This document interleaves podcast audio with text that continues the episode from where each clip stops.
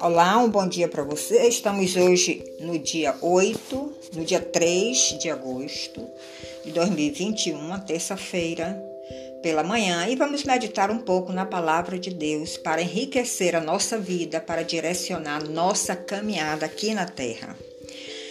E hoje nós vamos meditar num tema e na história de um homem de Deus, o rei Asa, foi rei de Judá Apesar dele ser um homem de Deus, ele fez coisas agradáveis a Deus e coisas que não agradaram a Deus, como todos nós na nossa caminhada, isso acontece.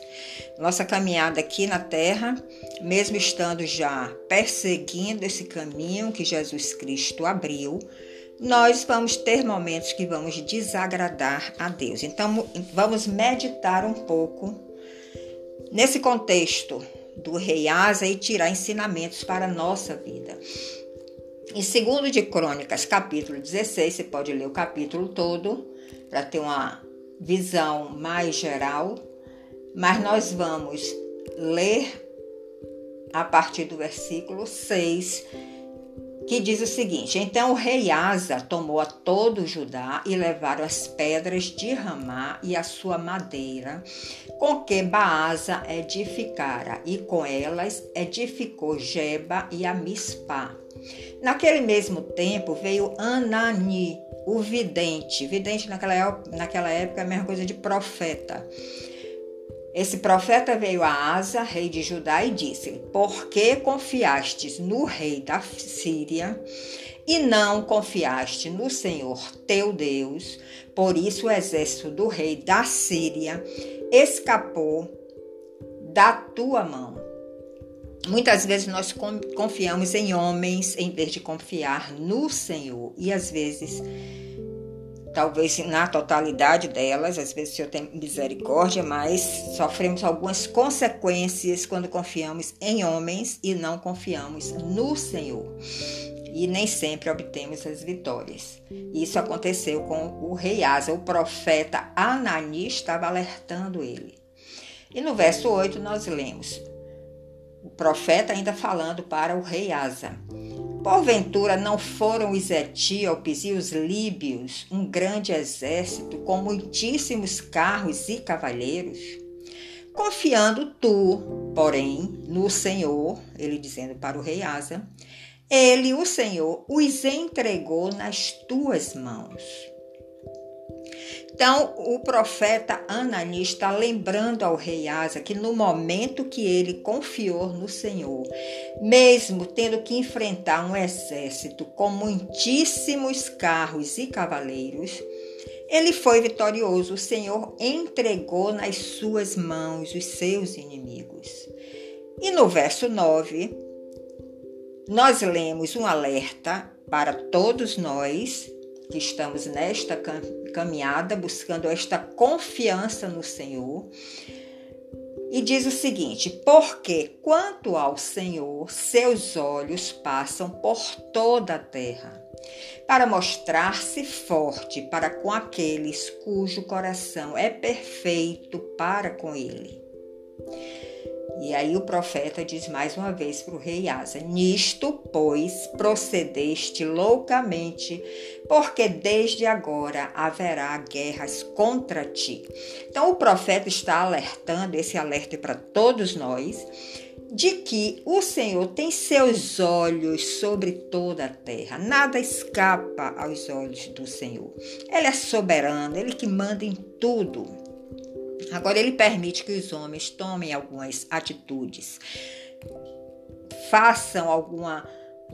Eh, promovam algumas ações, mesmo que desagrade a ele, mas os olhos dele estão sobre toda a terra, está sobre a sua vida, sobre a minha vida, e ele quer se mostrar forte para aqueles cujo coração é perfeito para com ele. Se o seu coração está buscando essa perfeição, para com o Senhor, Ele está com os olhos postos em você e Ele vai te ajudar nos momentos difíceis que você passar, nos rios, nos mares tenebrosos que você tiver que atravessar. Então, nós vemos aqui um ensinamento muito precioso para a nossa vida, para a nossa caminhada e para aqueles que querem estar à destra de Deus. O que é que significa estar à destra de Deus? É o lugar onde Jesus está. Nós sabemos que a destra significa o lado direito, né? Pessoa é destra é aquela que usa a sua mão direita e tem mais habilidades com a sua mão direita. Mas essa expressão ela é utilizada também biblicamente para designar o lugar ao lado de Deus no céu. Você quer estar à destra de Deus, juntamente com Jesus, que já está lá? Então, nós temos realmente que nos colocar cada vez mais diante do Senhor, numa posição de humildade, numa posição de dependência para que o Senhor, que tem os seus olhos sobre toda a terra a todo momento, ele esteja entregando os seus inimigos nas suas mãos. Então, aos olhos do Senhor está sobre a minha vida, sobre a sua vida, acompanhando todo o nosso agir. E Ele está fazendo isso porque Ele nos ama e Ele quer nos ungir para que nós façamos todas as coisas segundo o nosso coração e não segundo a nossa cabeça segundo a vontade do Senhor e não segundo a vontade do nosso ego, da nossa natureza pecaminosa. Porque por maior que sejam os métodos que nós elaboremos, por mais eficiência que esses métodos tenham, por mais eficácia que esses métodos, métodos produzam, o Senhor não quer abençoar métodos vindos do homem. Ele quer abençoar vidas e com essa unção do Senhor sobre a nossa vida, nós vamos criar métodos perfeitos, métodos segundo o coração de Deus. Então, a obra de Deus não precisa da nossa destreza. A obra de Deus não precisa da nossa destra forte. Mas o que a obra de Deus precisa é que nós desenvolvamos uma comunhão com Ele, capaz de receber a direção do Espírito Santo para cada ação que nós vamos promover aqui na Terra, em qualquer âmbito da sua vida, no âmbito da sua vida profissional, no âmbito da sua vida matrimonial, no âmbito da sua vida doméstica, como pais em relação aos seus filhos. Nós precisamos buscar essa destra de Deus. Nós precisamos buscar essa eficácia de Deus, onde mesmo diante de muitíssimos carros e cavaleiros, como aconteceu com o rei Asa, ele nos dará a vitória sobre os nossos inimigos. Mas o primeiro inimigo que nós temos que vencer é a nossa própria natureza humana e carnal e pecaminosa, para que nós tenhamos esta condição de nos humilhar diante do Rei da Glória, diante do Todo-Poderoso do universo. Recolher a nossa destra e confiar na destra do Senhor, na mão forte do Senhor, que está sempre estendida para todos aqueles que buscam a sua presença, o seu rosto, a sua comunhão.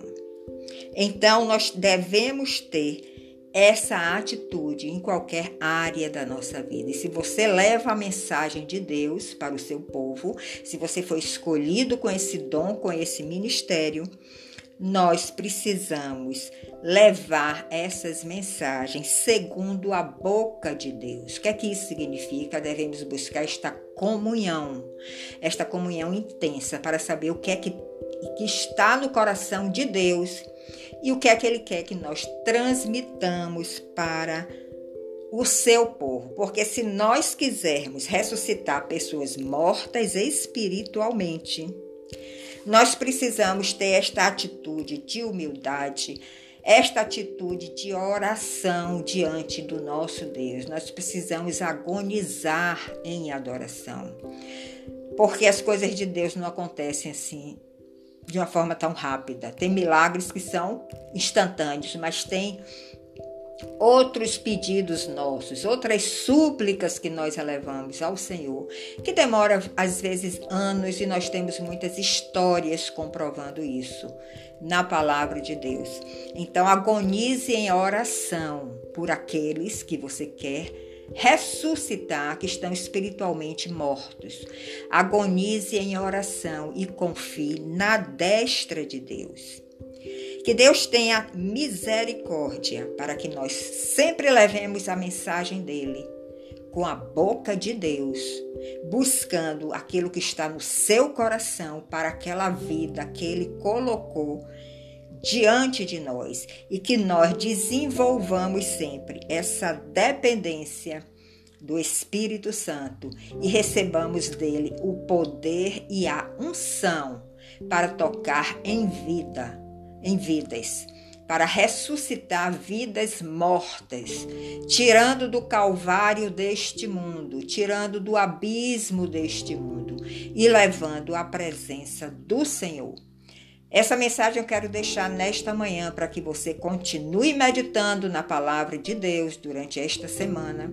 E não esqueça de nos visitar nas nossas redes sociais. Você aí vai estar alimentando a sua vida cada dia, crescendo no conhecimento de Deus e trazendo muitas bênçãos para a sua família.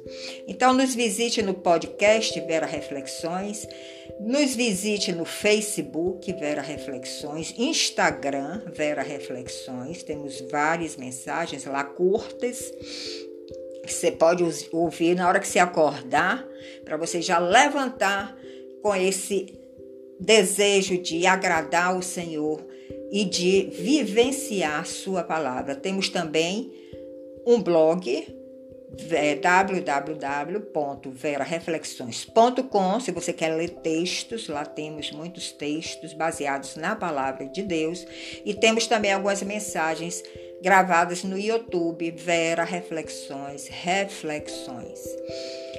E eu queria pedir a sua colaboração para todas as mensagens que você ouvir, você dê o seu like, você faça algum comentário, porque isso faz com que o próprio YouTube, que é um sistema eletrônico, tem um robozinho lá que vê quantos likes aquela mensagem recebeu, e aí ele vai divulgando para mais pessoas, ele vai aumentando esta rede da palavra de Deus para que mais pessoas possam ser tocadas e transformadas. Então, um bom dia para você. Tenha uma excelente semana junto com a sua família. Tenha vitórias, sempre confiando no Senhor. E até outro momento onde nós, com certeza, nos encontraremos. Até lá.